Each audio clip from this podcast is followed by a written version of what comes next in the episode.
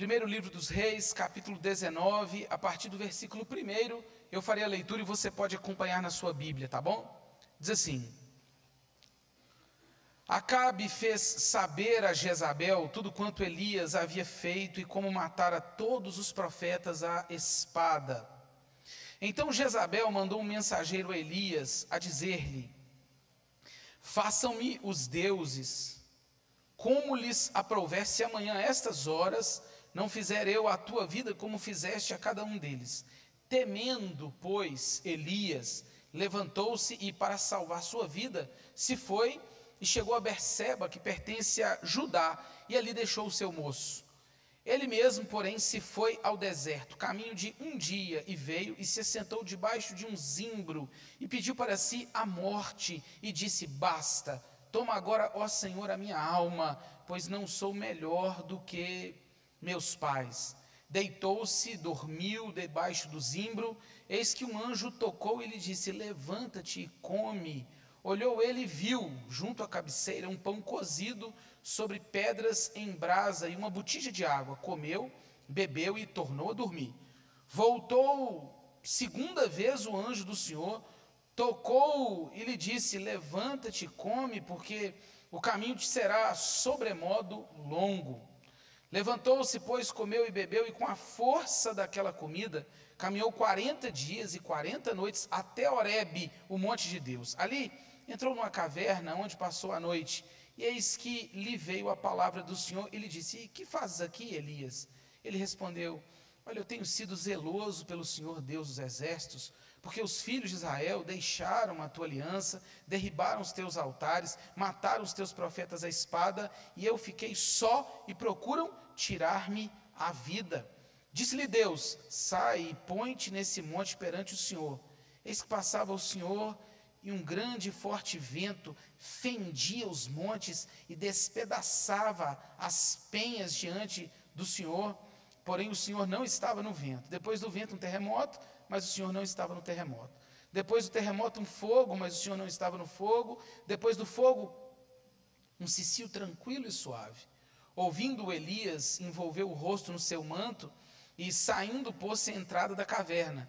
Eis que veio uma voz e lhe disse: Que fazes aqui, Elias? Ele respondeu: Tenho sido em extremo zeloso pelo Senhor, Deus dos exércitos, porque os filhos de Israel deixaram a tua aliança, derribaram os teus altares e mataram os teus profetas à espada, e eu fiquei só e procuram tirar minha vida.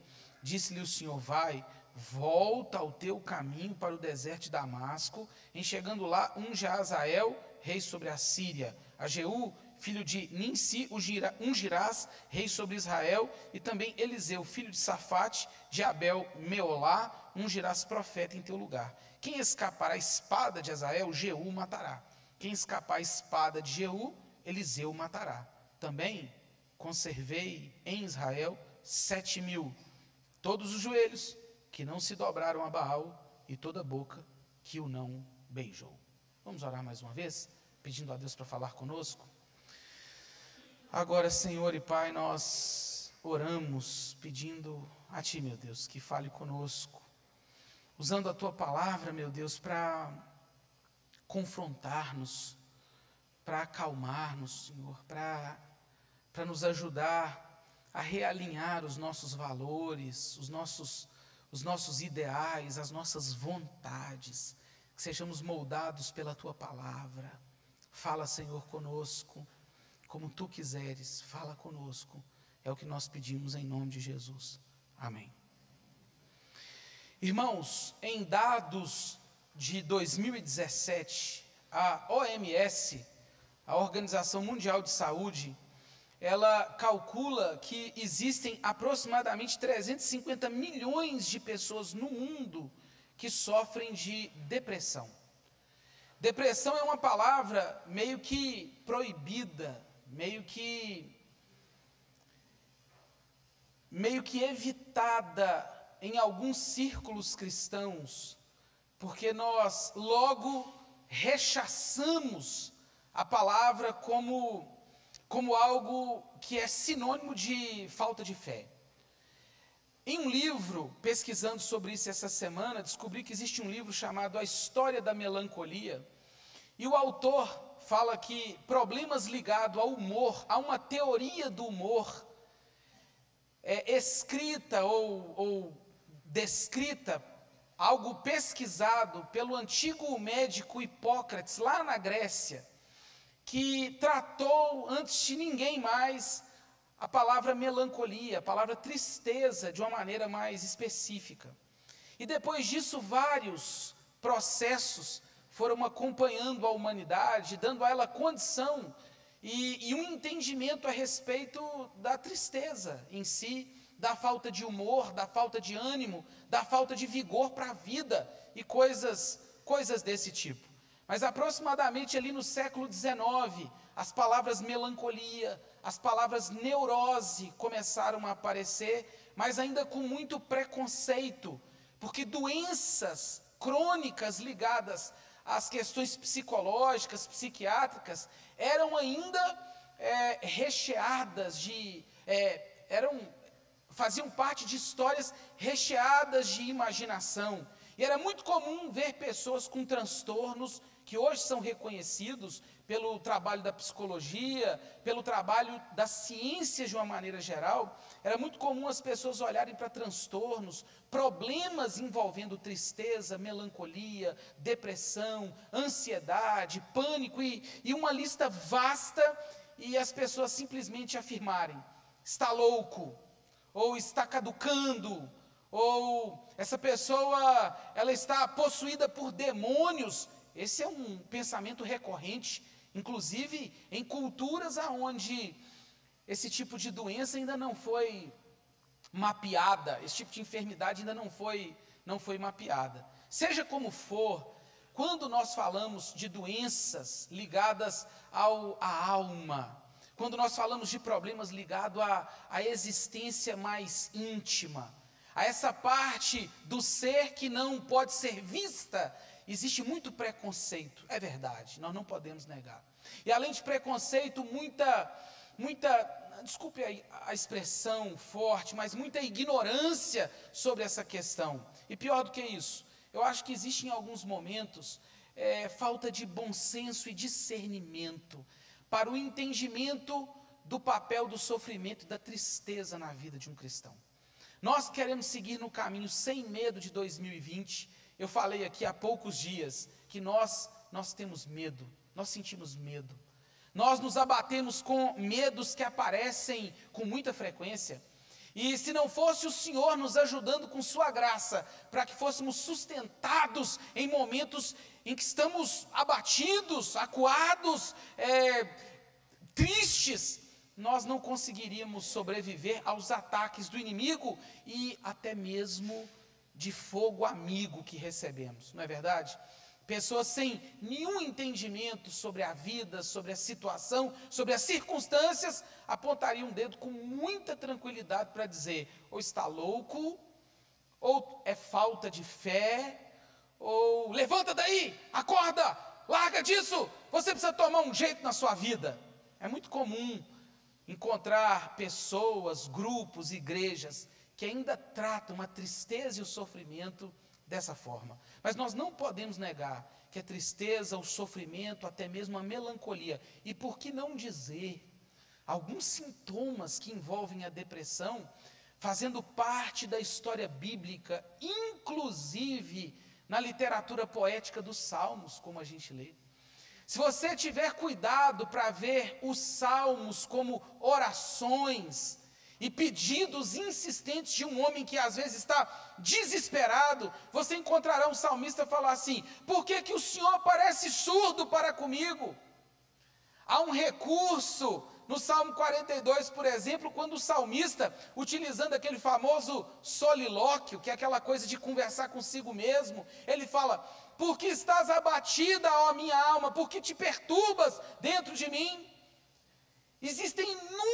Referências, irmãos, falta-nos tempo, ou faltaria-nos tempo para falar de inúmeras referências de tristezas angustiantes, de pessoas que passaram por crises terríveis, incluindo o Senhor Jesus Cristo, que no Getsemane, naquele choro amargo e pesado, antes da sua crucificação, sendo amassado pelas circunstâncias, pressionado pela tensão da morte iminente.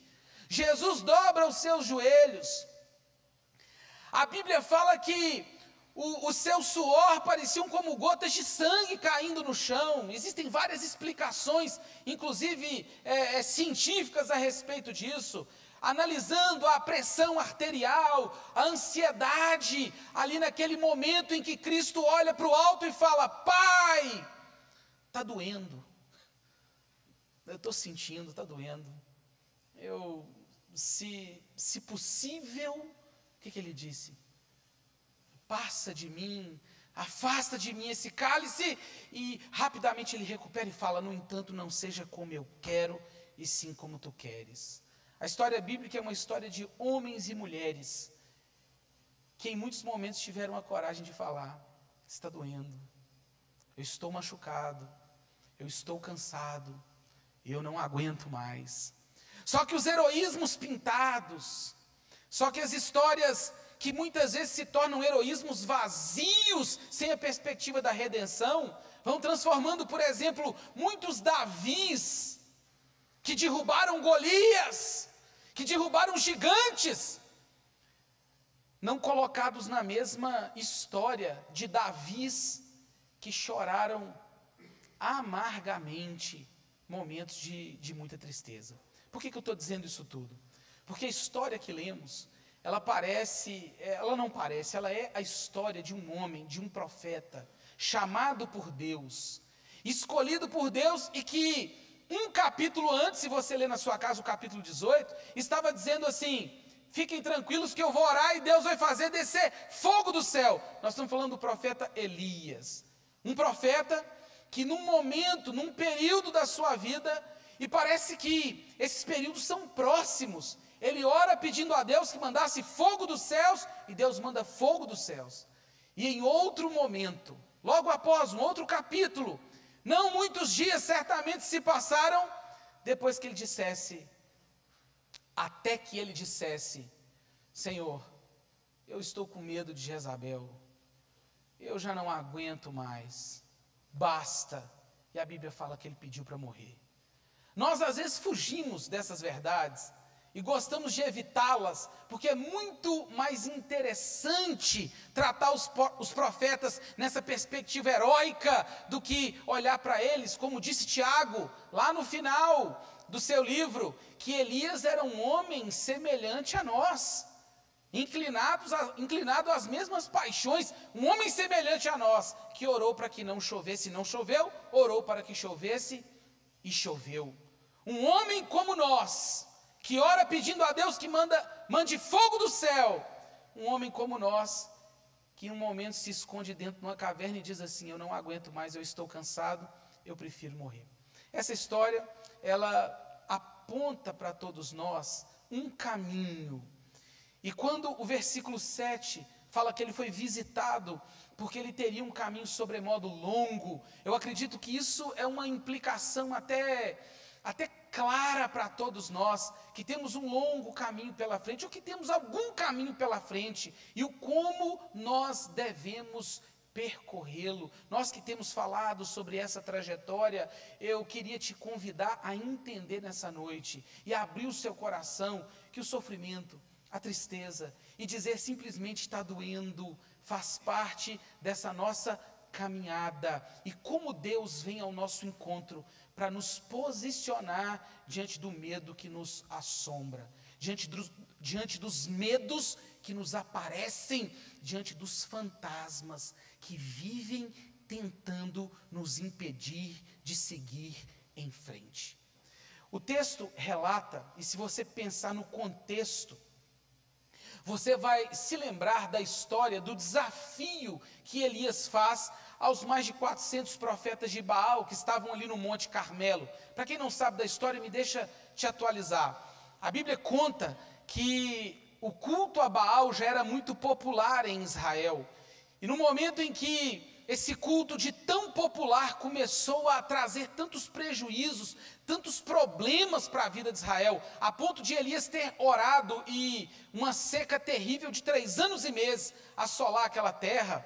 nós nos deparamos com um momento em que parece haver um desafio. Os profetas de Baal e Elias combinam de cada um clamar ao seu Deus, e o primeiro Deus que respondesse com uma chuva de fogo, ou que fizesse descer fogo do céu, seria o Deus verdadeiro. E todos aqueles profetas começaram a, a, a fazer ali as suas danças, começaram a se, a se, a se a se flagelar, e clamando a Baal, clamando a Baal, você pode ler isso na sua casa no capítulo 18 do livro dos reis, e eles clamavam: Baal, responde-nos, Baal, responde-nos, responde-nos. E a Bíblia fala que Elias também era um homem zoeiro. É, quem não sabe o que significa essa palavra, né, a juventude depois pode te explicar. Elias fala, a Bíblia fala que Elias fazia o que? Zombava deles, dizendo assim: é, é, grita mais alto, Fala mais alto um pouquinho. Talvez o Deus de vocês esteja viajando. Ou se você falar mais, talvez ele não esteja escutando. Grita mais, grita mais. E os profetas clamaram, clamaram, clamaram. E nada aconteceu. E a Bíblia diz que esse fogo tinha como objetivo consumir um animal que estava lá, um sacrifício que estava sendo oferecido às divindades. Elias manda encharcar aquele animal de água. Ele faz tipo um, uma vala e coloca água, ele restaura o altar. Eu acho bonita essa parte demais. Ele pega 12 pedras e coloca 12 pedras em volta do altar para falar com Israel assim, ó, é 12 dos doze filhos de Jacó, o nosso nome é Israel, nós não podemos perder a nossa identidade. E ele fala: Senhor, para que esse povo todo saiba que o Senhor é o único Deus e verdadeiro, manda fogo do céu para consumir isso tudo. E a Bíblia fala que Deus mandou fogo do céu, consumiu aquilo tudo. Os profetas foram mortos, eles foram dizimados para não perturbar a paz e a fé do povo de Deus. Logo em seguida, Elias pede a Deus para que chova sobre Israel. E choveu sobre Israel. Lembra da história? Que ele manda o menino dele olhar, fala o menino dele, era um moço que o servia. Vai lá dar uma olhada, vê o céu como está. E o menino fala: Olha, não tem nenhuma nuvem. Elias continua orando. Nenhuma nuvem. E ele continua orando. E ele faz isso várias vezes. Até a hora que o menino diz assim: Olha, eu vi uma nuvem é, mais ou menos do tamanho da palma é, da mão de um homem. E Elias fala assim: desce e manda avisar ao rei que vai chover. Esse homem tinha tudo para estar tá feliz. Você não concorda comigo? Isso era uma vitória significativa. Deus o havia atendido. Deus o havia respondido com fogo do céu. Meu irmão, minha irmã, preste atenção. Se você ora, pede a Deus para mandar fogo do céu e Deus manda. Acabou. Você não precisa ficar mais preocupado com nada nessa vida. Você vai falar, tá tudo bem. Ele teve uma vitória consistente contra um inimigo que atrapalhava a vida do povo de Israel. Mas a Bíblia diz que 450 profetas de Baal não foram páreo para uma mulher com o nome de Jezabel. Você já conheceu alguma Jezabel na vida? Como você nunca conheceu um Judas na vida. Pode ser que tenha conhecido. Se conheceu, me fala depois.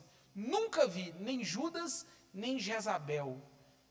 Não conheço uma irmã com o nome de Jezabel. Porque é sinônimo de coisa ruim, irmã.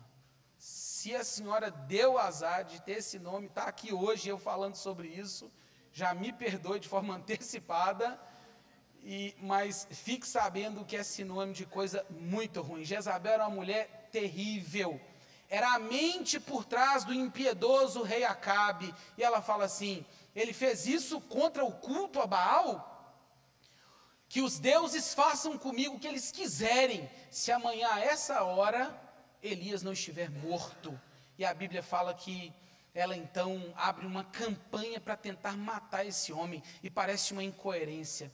Esse homem vai até Berseba, que pertence a Judá, andando. A Bíblia diz que ele estava com medo, temendo, pois Elias levantou-se e, para salvar sua vida, é o que diz o versículo 3 do capítulo 19. Elias estava com medo, irmãos. E é engraçado ouvir as pessoas dizendo que a gente não pode ter medo, não pode ter medo, não pode ter medo. O profeta Elias teve medo nessa vida. Imagina eu, imagina você, imagina a gente, com esses pezinhos de barro que a gente tem. Elias teve medo.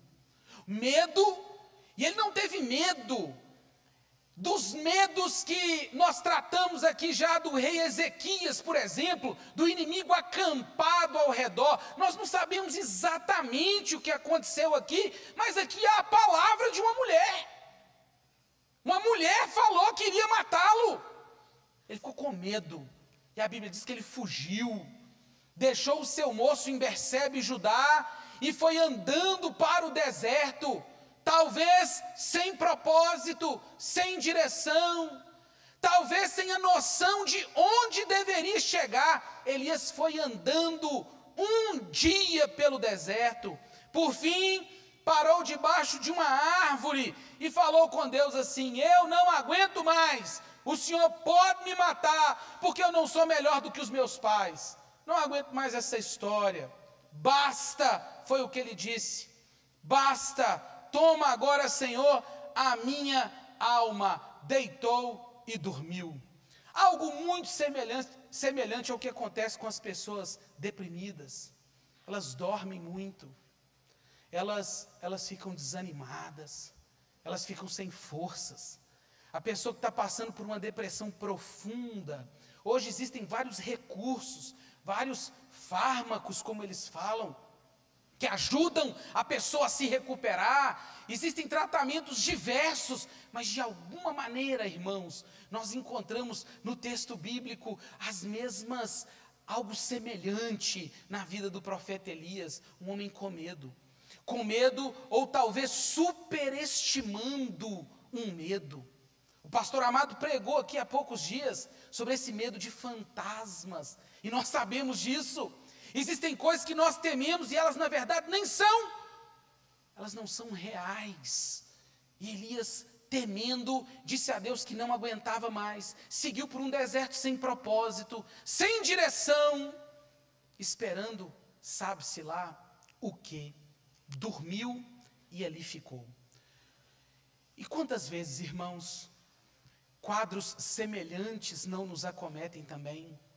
Só que muitas vezes nós não temos a coragem para assumir que o que está acontecendo conosco é de fato um processo de profunda tristeza. Quem aqui nunca hesitou antes de dizer: Eu acho que eu estou deprimido, eu estou me sentindo sozinho, eu estou me sentindo abatido, eu estou cansado. Quem aqui nunca hesitou na hora de dizer: Senhor, eu tenho a impressão que morrer é melhor do que viver. Irmãos, o sofrimento ele ele ele submete, ele subjuga, ele coloca de joelhos todos nós em algum momento da vida. E as tristezas, essas que brotam lá dentro e que muitas vezes nós não sabemos nem explicar, são da mesma matriz. Nós precisamos parar às vezes e pensar que se Elias era um homem sujeito a nós com essas mesmas inclinações, essas mesmas paixões, nós também estamos sujeitos às tristezas, às intempéries, aos sofrimentos, às angústias que nos espremem por dentro. É comum encontrar gente que você conversa e ela fala assim: não, está tudo bem, está tudo ótimo, e a pessoa por dentro está aos frangalhos. É comum encontrar pessoas que parecem firmes demais, maduras demais, seguras demais, mas a alma, a alma está aos pedaços. E pior, sem a oportunidade de compartilhar. Com medo, sabe de quê? Com medo das represálias, com medo da maneira como as pessoas interpretarão, porque naturalmente vai aparecer um espiritual para dizer assim: o nome disso é falta de fé. Se você tem fé, você não passa por uma situação desse tipo. Eu já ouvi e acho de uma tremenda infelicidade falar que uma pessoa numa crise aguda de tristeza, ou passando por um sofrimento, ou deprimida até, dizer assim: é frescura, tome cuidado. O profeta Elias pediu a morte e se você estivesse ali, talvez seria capaz de rechaçá-lo, dizer: Para com isso, Elias! Toma vergonha na cara, vai arrumar um serviço? Uma pilha de vasilha para lavar resolve o seu problema? Está precisando capinar um lote? Levanta, toma um jeito na vida. Naturalmente, o nosso desejo de tentar empurrar as pessoas para fora do sofrimento nos faz agir com, com pouca sensibilidade. Mas sabe o que eu acho bonito nessa história? É que Elias estava de fato sozinho, como nós muitas vezes estamos sozinhos nas nossas tristezas, nas nossas angústias, nós nos metemos nas nossas cavernas, mas o mais bonito desse texto é que sozinho aonde estava naquele deserto, Deus foi ao seu encontro. Ah, irmãos, o Deus Todo-Poderoso que o havia chamado, que o havia respondido, o Deus que, que tinha um plano para a vida desse homem, foi ao encontro dele e enviou o seu anjo para fazer o quê? Para colocar um pouco de comida é, na cabeça dele, praticamente. Elias estava dormindo debaixo de uma árvore. Deus vai, vai ao encontro dele e dá a ele a provisão que ele precisava. A Bíblia fala que era pão cozido, muito carboidrato, né? E, e água, uma botija de água. E a Bíblia fala que Elias comeu, bebeu e fez o quê? Voltou a dormir. A pessoa, quando está deprimida, meu irmão, pode aparecer o anjo para ela. Pode. Aparece o anjo e fala: trouxe uma comida para você. Eu estou aqui agora para vir para te dar uma força. Dá uma levantada aí. Ele come, bebe e o que, que ele faz? Volta a dormir. Se fosse o pai ou a mãe dele que tivesse feito isso, tudo bem, mas foi um anjo. Ele estava sozinho no deserto. Ele volta a dormir. Talvez aquele homem estivesse, sabe como? Exausto eu não sei se você já passou algum dia por um tipo de exaustão interna, a ponto de lutar tanto consigo mesmo, mas tanto consigo mesmo, que a única coisa que você quer é ficar deitado. E chega comida, você não quer. E chega um programa interessante, você não quer. E alguém fala assim: "Vamos, levanta daí", você fala: "Eu não quero" pode, você pode pensar o que for, mas a semelhança com essa história é grande demais. Ele voltou a dormir. Aí então o anjo coloca de novo e fala com ele. Agora o anjo fala: levanta e come, porque o caminho te será sobremodo longo. E a Bíblia fala que Elias comeu, bebeu, se levantou e com a força daquela comida, ele caminhou 40 dias e 40 noites até o monte de Deus. Irmãos, preste atenção no que eu vou falar. Esse texto nos ensina que Deus vem ao nosso encontro. Nós não temos condições de ir ao encontro dele. Quando a gente está fraco, deprimido, abatido, cansado, quando a gente diz assim, eu não aguento mais, eu desisti, eu estou me sentindo inclusive só, quando o sofrimento bate a porta e a dor é aguda, Deus, na sua misericórdia, vem ao nosso encontro, Ele vem até nós e nos provê o necessário para continuar caminhando. Deus deu a ele pão, deu a ele água. Sabe o que Deus deu a Elias? Encorajamento. Você ouviu isso no texto? Deus falou com Elias assim: levanta, levanta. O seu caminho é longo. Deus deu a ele noção da realidade, porque talvez ele tivesse perdido a ideia do para onde deveria ir, o que deveria fazer, qual era o plano agora, meu Deus. Agora eu vou viver fugindo desse problema, fugindo de Jezabel. Deus diz: não. Deus vai ao encontro dele, provê o necessário para ele caminhar, provê o necessário para ele suportar as pressões, provê o necessário para ele sobreviver à dura caminhada, ao caminho que nós temos pela frente. Deus deu a ele as provisões, Deus deu a ele a orientação. E, e é bonito no texto, que no momento em que ele resolve entrar numa caverna, e guarde isso, Elias foi para Oreb, ele foi para o monte de Deus. Antes de qualquer coisa, ele pensou que ele precisava seguir na direção de quem? De Deus. Ele entra numa caverna E Deus parece. Por que, que Deus faz isso? O que, que você faz aqui, Elias? Deus pergunta para ele. Não parece estranho? Aceita aqui comigo. Por que, que Deus vai perguntar uma coisa dessa nessa hora?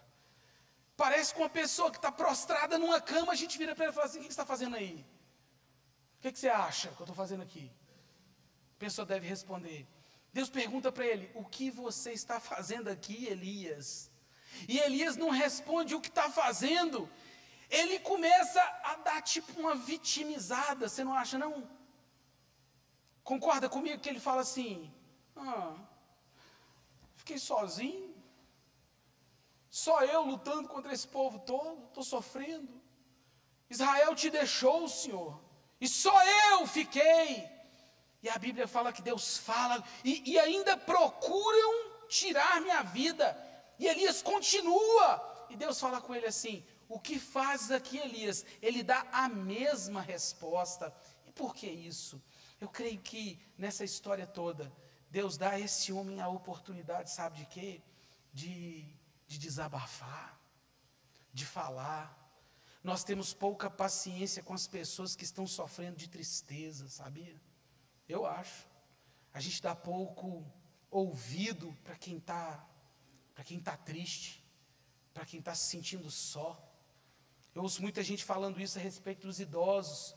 Ah, a pessoa idosa ela é repetitiva. Eu falo em casa, né, que eu e a Raquel nós somos um casal perfeito. Eu sou um cara repetitivo e ela tem a memória ruim, ela esquece todos os casos que eu conto para ela. é, toda sexta-feira eu conto o mesmo caso. Eu falo, já te contei isso? Ela fala, não, não contei não. Eu sei que eu contei, mas eu quero repetir, sabe? Aí eu falo, então vai dar certo, porque desse jeito dá. Ah, o idoso é repetitivo.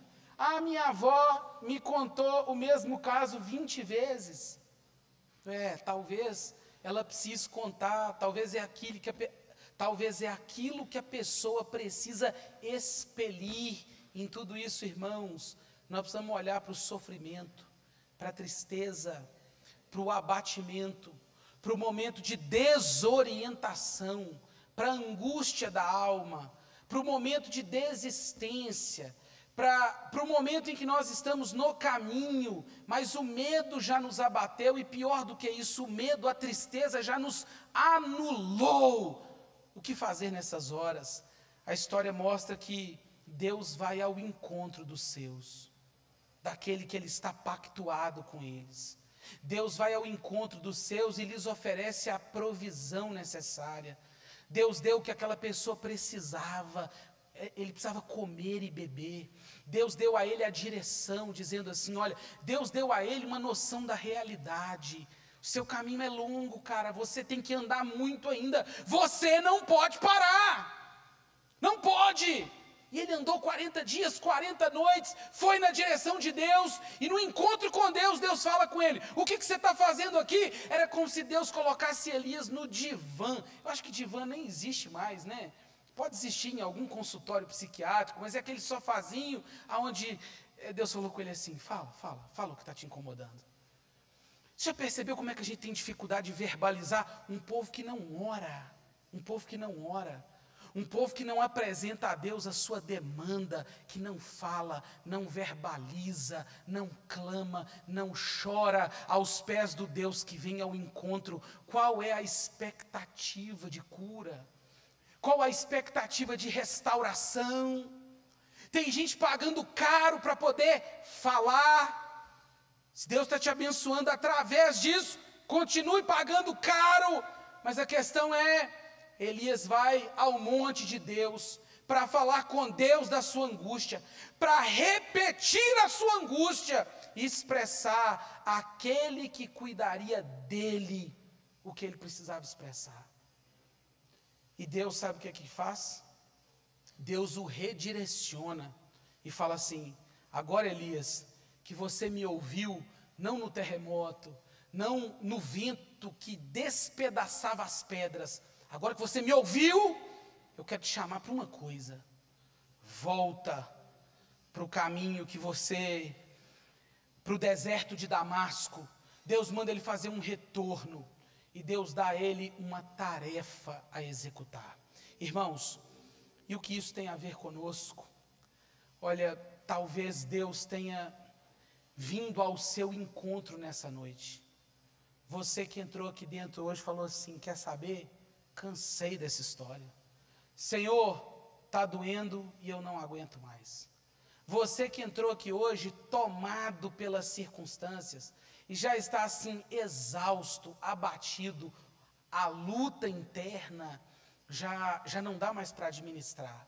Você que de, de tão certinho, mas tão certinho, não, não se permite declarar a sua derrota, ou seu abatimento, ou seu sofrimento. Que vergonha para aquele homem falar assim: eu estou fugindo de uma mulher que me ameaçou, eu estou fugindo de Jezabel.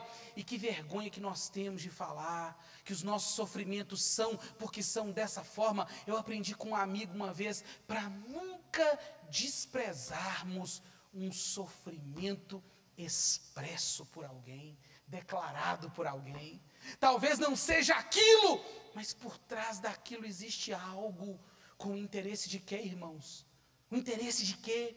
De nos curar por dentro. Deus veio ao seu encontro hoje, sabe para quê? Para te dar as provisões necessárias para essa depressão que você está vivendo. Talvez a provisão que te caiba é uma palavra de Deus dizendo: aceite, você morrerá com esse espinho na carne. Talvez Deus veja ao seu encontro para falar assim: aceite, o meu poder se aperfeiçoa na fraqueza, eu não vou te curar. Pode ser. E no momento em que a gente fica ali, todo angustiado, deprimido, Deus nos dá uma nova direção e diz: Você vai me glorificar com essa enfermidade. Eu coloquei o espinho na sua carne para fazer doer, para que você me glorifique dessa maneira. Tal, talvez Deus vá tirar esse sofrimento do seu coração. Talvez, eu não sei o que, que tipo de provisão Deus trará para você, mas uma coisa eu tenho certeza: o Deus que veio até nós e que vem ao encontro daqueles que estão pactuados com Ele, dá a eles as provisões necessárias. Deus te dará o necessário para seguir no caminho.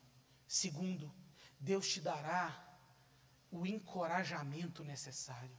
Se te falta o encorajamento cirúrgico, guarde o que eu vou falar preciso das pessoas. Se o seu médico, o seu terapeuta, se o seu amigo, se o seu esposo, seja lá quem for, esposa, não conseguem falar a ponto de tocar esse nervo na sua alma, Deus sabe exatamente o que falar, e a palavra dele é cortante como um bisturi, ele é cirúrgico, ele é preciso. Quando Deus fala, ele fala, ele encoraja, ele fala assim: sai dessa caverna, eu vou te tirar daí. Deus dá a este homem uma provisão, um encorajamento, como dá a cada um de nós, e como veio para nos dar, Deus nos dá uma nova direção, um propósito, um sentido para a nossa jornada. Eu quero encerrar te lembrando que no momento em que Elias expressa a sua dor, ele não fica sem resposta, porque Deus diz assim: Você está se queixando que ficou sozinho? Está deprimido por isso? Elias, eu conservei sete mil que não se dobraram a Baal, nem toda boca que o beijou. É Deus dizendo para ele assim: Você não conhece todos os fatos, eu conheço, eu vejo tudo, eu sei o que está acontecendo. Deus ainda dá um puxão de orelha em Elias, eu acho, e diz assim: Você está olhando as coisas apenas na sua própria perspectiva, sua visão é limitada, você nunca poderá imaginar o que eu posso fazer de fato. Irmãos, o que Deus tem nos chamado hoje, hoje, ou para o que Deus tem nos chamado hoje, é a noção clara de que Ele propõe um encontro conosco. E para quem entrou aqui sem esperanças, o Deus Todo-Poderoso vai ao encontro trazendo esperança. Para quem entrou aqui dizendo, acabou, não tem mais jeito, basta, eu cansei, Deus pode trazer o encorajamento necessário, a provisão necessária, a palavra certa, Deus pode trazer tudo. Mas nós não podemos nos esquecer que esse interesse de Deus de ir até o homem ferido, o homem angustiado, é fruto e sinal de uma antecipação, é um, é um sinal, é uma antecipação do que Deus fez por nós, vindo ao nosso encontro, enviando o seu Filho para levar sobre si todas as nossas enfermidades. Isaías 53 fala que Jesus tomou sobre si as nossas dores, Jesus tomou sobre si as nossas, as nossas feridas, e Deus está querendo nos ensinar que o fato de ter enviado seu filho e vindo ao nosso encontro é a provisão máxima que temos ou que precisamos para sermos amparados no momento das nossas dores e das nossas dificuldades. É por isso que eu digo que Deus veio ao nosso encontro através de Jesus Cristo, para que todos os nossos males fossem tratados por Ele. Se você está pactuado com Deus através de Jesus Cristo, eu tenho uma boa notícia para você. O médico dos médicos pode curar a sua alma. O médico dos médicos pode te ensinar a lidar com a sua enfermidade. O médico dos médicos pode te ajudar a lidar com os seus medos. Se você está pactuado com o Deus que vem até nós, através de Jesus Cristo, e se você tem um pacto com Ele por meio de Jesus, numa entrega pessoal a Cristo, é sinal de que há cura para você. Agora, se você não está pactuado, se você não está pactuado com esse Deus por meio de Jesus Cristo, eu tenho uma má notícia.